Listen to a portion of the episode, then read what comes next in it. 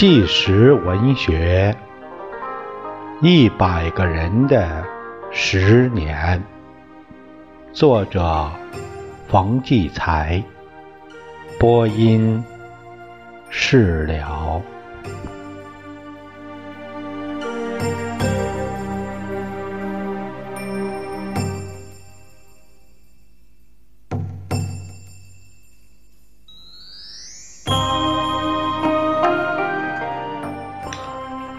下面这个讲述人，他是一九六七年的时候是二十七岁，是一位男性小学教师。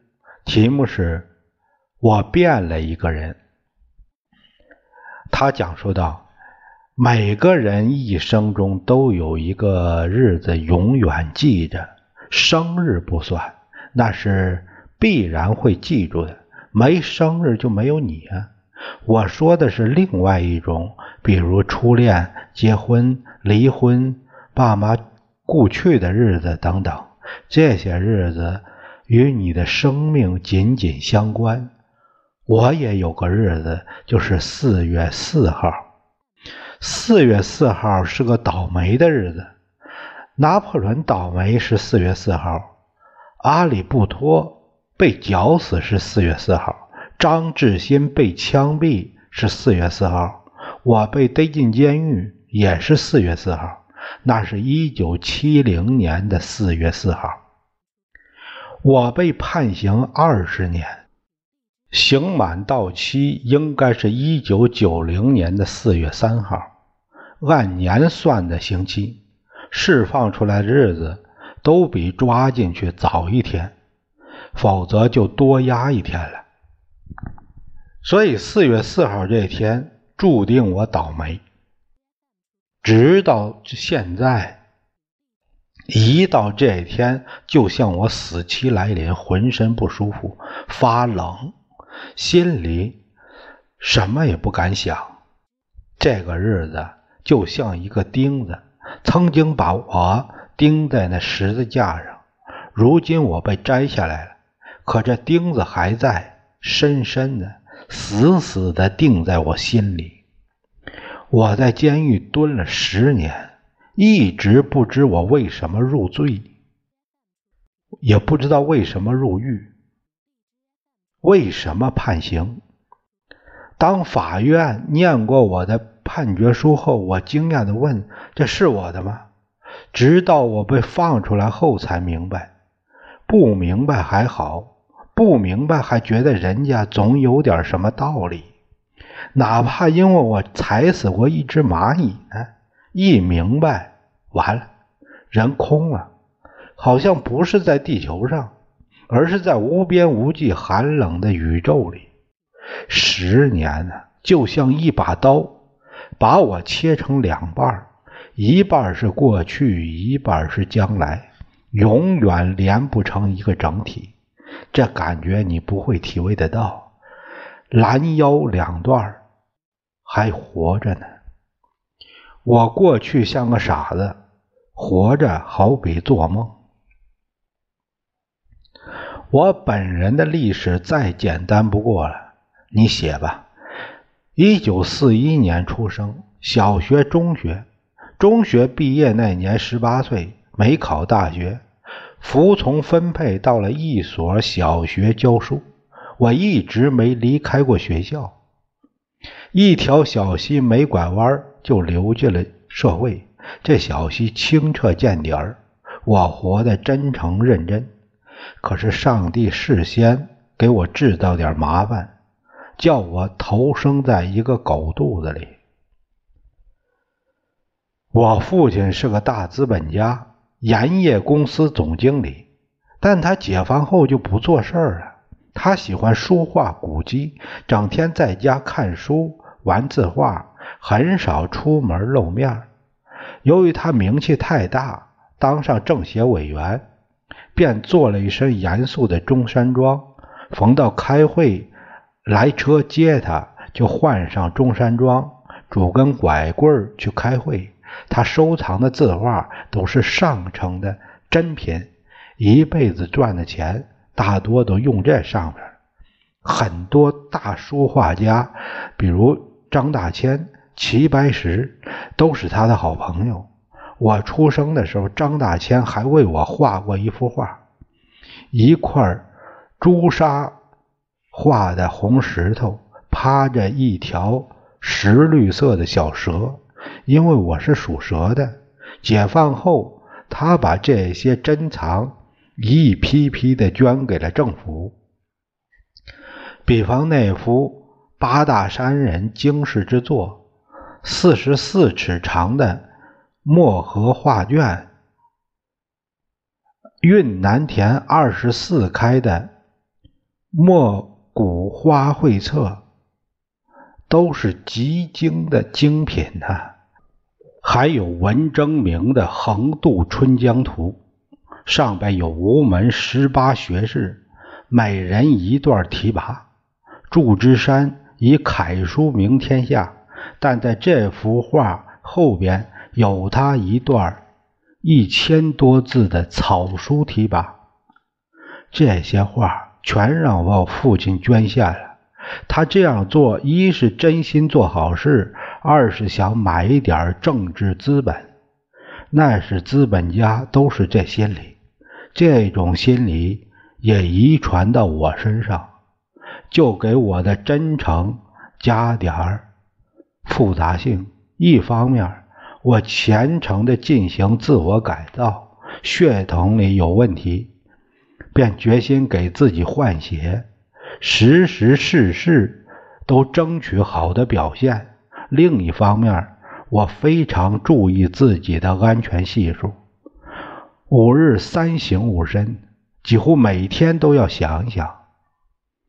自个儿说了什么话，做了什么事儿，惹领导不高兴。如果有，就觉得这个系数降低了；如果今儿说的话、做的事儿被领导表扬了，就觉得这个系数猛增，心里就稳当、踏实，有了安全感。我这样做确实收到了很好的效果。上学时入了团。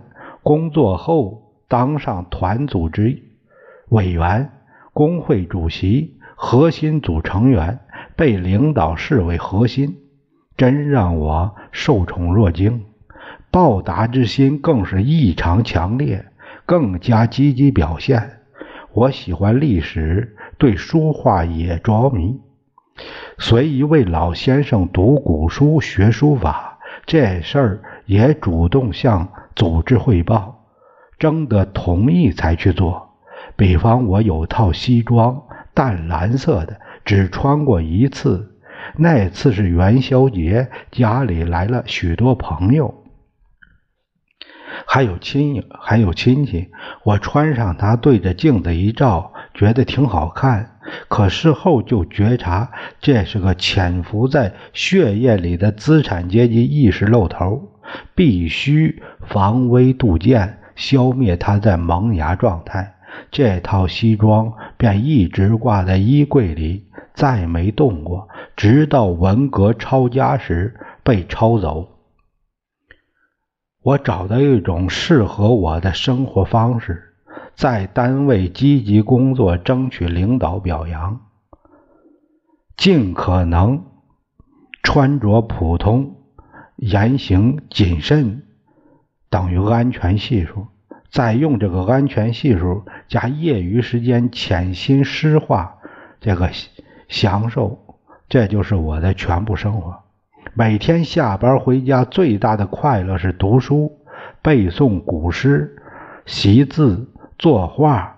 打开一个大漆黑柜子，把家藏的古人字画一件件搬出来。沉醉在那笔墨精妙之中。现在年轻人恐怕会认为我活得可怜，是可怜，可怜的像只家禽。但最可怜的是，我当时觉得这么活的蛮不错，平静自足。你看，这是我那时写的字，恬静、清雅、谨慎。这就是我，这是我的照片。很文气吧，还有点拘谨，就这啥样。一九六六年八月二十三日，红卫兵开始抄家。我正在学校写标语宣传毛泽东思想，当时我还是核心组的成员。忽然，一个老同学骑车来转告我：“你家被抄了。”说完，转身就走。我觉得天旋地转，接着就被放进一帮有问题的人去了，交代家庭问题，挨批判，家里被抄得一空。那些字画珍品，石涛、高峰汉、任伯年、任富长，这些名画全烧成了一堆灰。我知道生活没有了是种什么滋味，突然一下子，全部生活全没有了，好像一条鱼忽然从水里拉出来，放到空气里，就是这感觉。什么安全系数，都是自己骗自己。安全系数零，我就抱着这个巨大的零，其他的什么也没有，一点意义都不存在了，一无所有的家，家里只剩下几个人，父母兄弟和我自己，自己只剩下吃喝拉撒，整天念语录做检查。一遍遍重复的交代问题，大字报上常出现我的名字。开头我总怕看见我的名字，可是这一切到了一九六八年，我已经相当习惯了。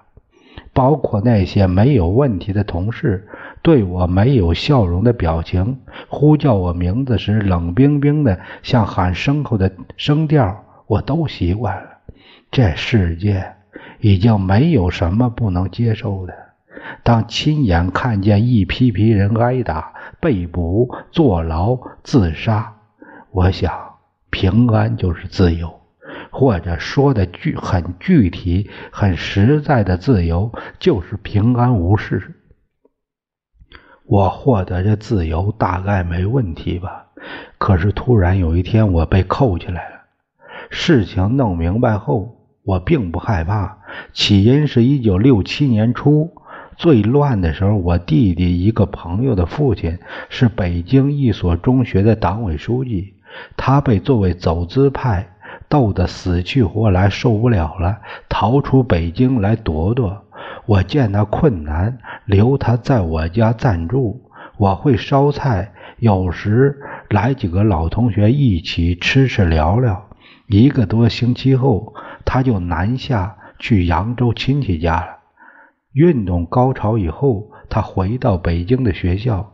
他比较有经验，为了争取群众团结，他就告发我说我家是有个黑组织，什么忘恩负义？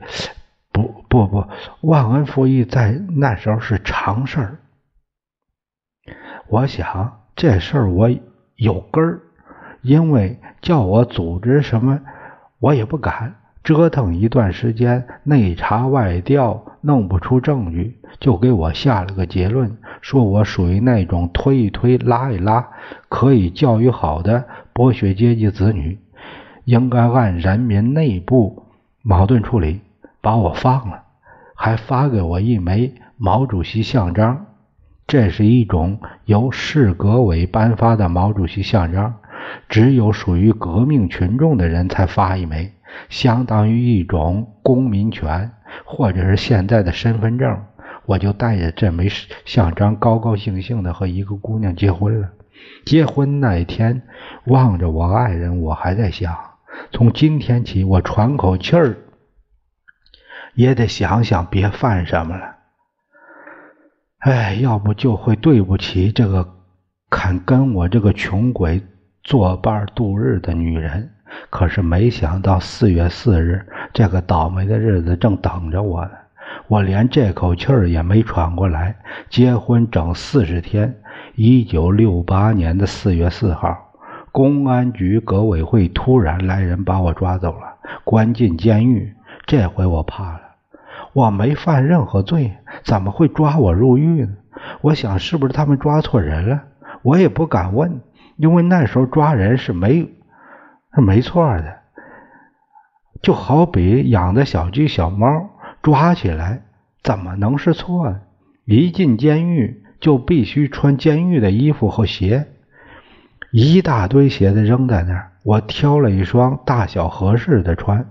穿鞋的时候发现鞋帮上用好红漆写着“一七一号”，我的心一激灵，心想坏了，我的犯人编号恰好也是幺七幺号，命中注定我进来，这叫命运的暗示。当然，我还心存侥幸，因为我知道自己没犯过任何罪。谁知生活严峻呢，连侥幸也不给你。我一直接受六次审讯，提审都是在深更半夜，问的问题极其奇怪，始终追问我一个问题，叫我交出手枪来。我想这事儿肯定搞错了，不是我。我说你们就是现在叫我弄出。一支来，我都不知道上哪去弄。我从小在学校，后来工作在学校，除去在电影上见都没见过那东西。六次审讯后，不再问我任何问题，好像只这一件做梦也想不到的怪事儿。我被放到监狱里，天天学习这种监狱的设备。挺特别，屋中间摆着一条条矮长凳，白天犯人们一排排坐在上面读毛主席著著作和那政治宣传材料，晚上把一块块大木板往地上一铺睡觉。门上有个巴掌大的小门，是看守的监视孔，只要小门一动，犯人们立刻正襟危坐。后来小门。改成了一个小水银镜子，上边划一道，镜面朝里，看守在外面看到里面，里边只能看见光亮亮的水银镜面，看不到外面，妙吧？这样一来，犯人们谁也不敢再稍有懈懈怠了。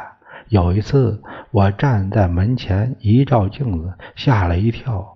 我的脸色好难看，惨白，腮也凹下去了，左右明显的坑，胡子老长，不像人样了。后来才知道，我染上了结核病。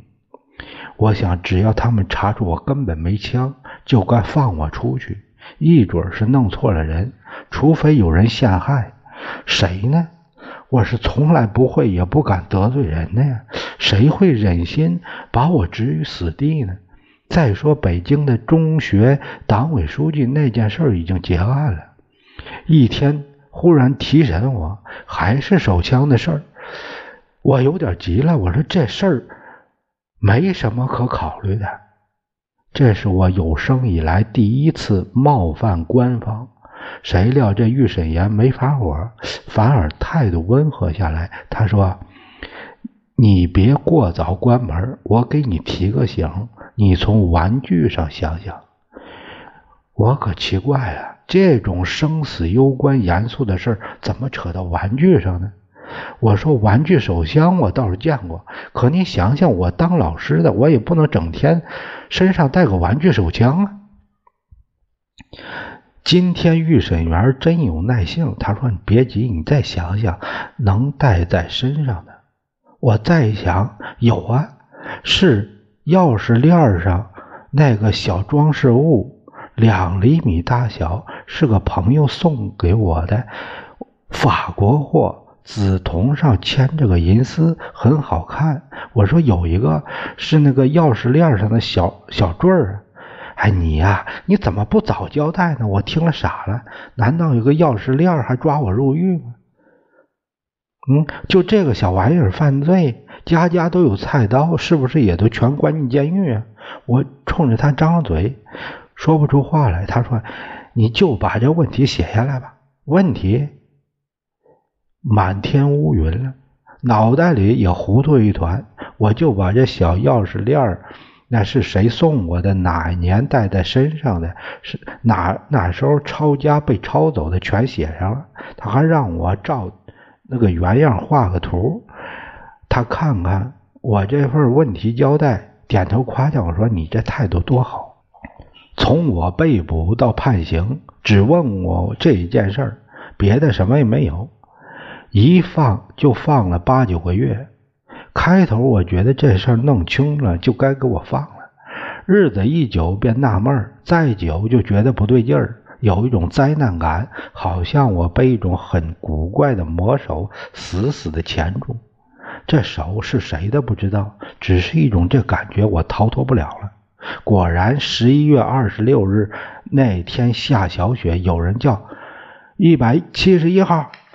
我我我一出屋，许多那全副武装的警察上来就用绳子捆起来我，把我押上一辆大卡车。车上还有别的犯人，弄到一个大院里去公审。到了大戏院，我被命令站在一排犯人的头一个。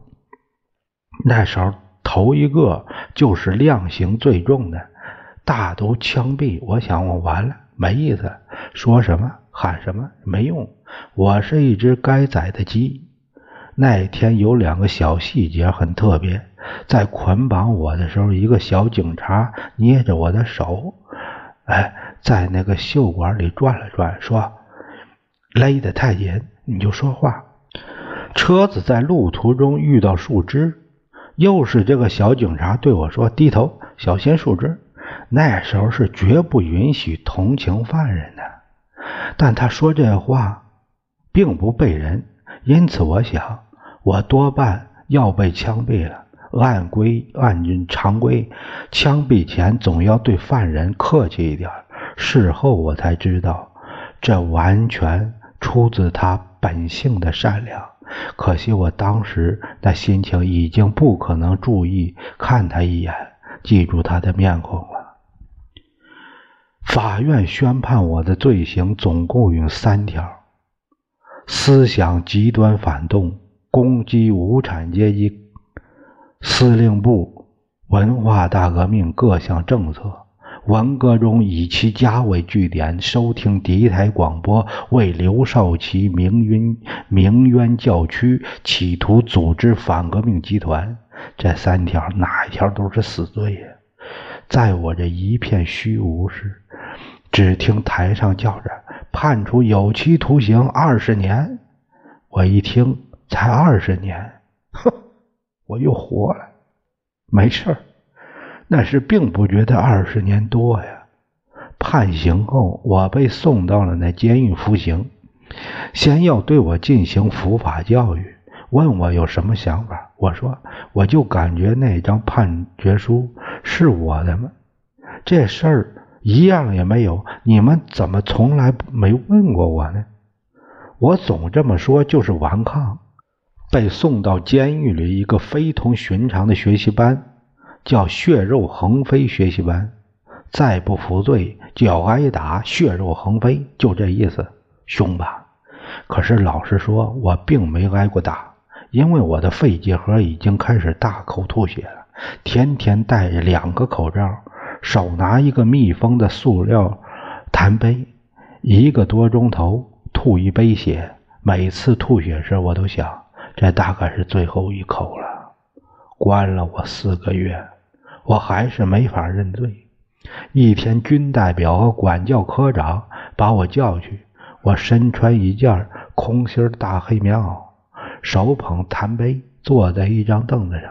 管教科长说了：“今天你有什么只管说，想说什么说什么都可以。”我说：“为什么预审时从来没问过我的事儿？”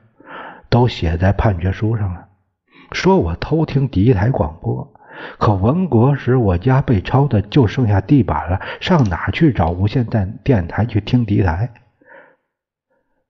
要写上这条，还得让我现在去听才能算一条，我怎么认罪？你说？说完我又咳嗽了，咳嗽的喉咙就发痒，就吐血。管教科长递给我一杯热水喝，他哗哗翻我的材料，然后一推给军代表，也不避我说：“你看，又是这个。”军代表我看了，没吭声。两人沉了半天，管教科长说：“判刑有出入，我们解决不了，现在也不是解决这个问题的时候。你，你必须要过认罪这关，怎么办？”我说个办法，从今天起不再提这个问题，好不好？我说不是我提，是你们天天总对我提这个。管教科长说好，今后我们也不提了。我问你，你有没有资产阶级思想？能不能批判自己的思想？我说这有，能批。好，你回去准备准备，抓紧点转天，监狱。召集所有犯人听我批判自己的资产阶级思想，什么家庭问题了，掰砖道路了，想成名成家了，然后给自己上纲上线，扣一堆帽子，完事儿。管教科长表态说，他的自我批评很深刻，哎，挖掘罪犯罪根源嘛，你们给他提提意见，说他挖的深刻不深刻？管教科长已经说深刻了，谁还敢说不深刻？这就算我认罪伏法了。从血肉横飞学习班回到监号里，从监狱里那个监狱解放出来，虽然没出铁牢，终究大不一样，好像从十八层地狱上升到第十五层了。我挺感谢这个管教科长的。那时候那个地方人性就这么表现。没多久，他调到市公安局。可是我能被平反放出来，多亏有他帮忙，那是后话了。一个人被判刑了二十年，根本想不到活着出来那一天。何况我的结核病已经扩散扩散到全身了，肺结核、淋巴结核、腹结核、腹高结核，快成了核武器了。监狱里的大夫倒是给我认真治病，只要我不吐血的第七天，我就去挖防空洞。为什么？我也说不清。既不是为了积极表现，争取早出来，也不是为了毁自己好早死，我已是四大皆空啊，心里相当平静。你问我靠什么是精神支柱？我没支柱。虽然我是政治犯，我却根本不懂政治。那时的政治犯都不是为政治而去犯个什么，而是政治需要的牺牲品。我连自己为什么坐牢都不明白，哪还有精神支柱啊？死活听任自然罢了。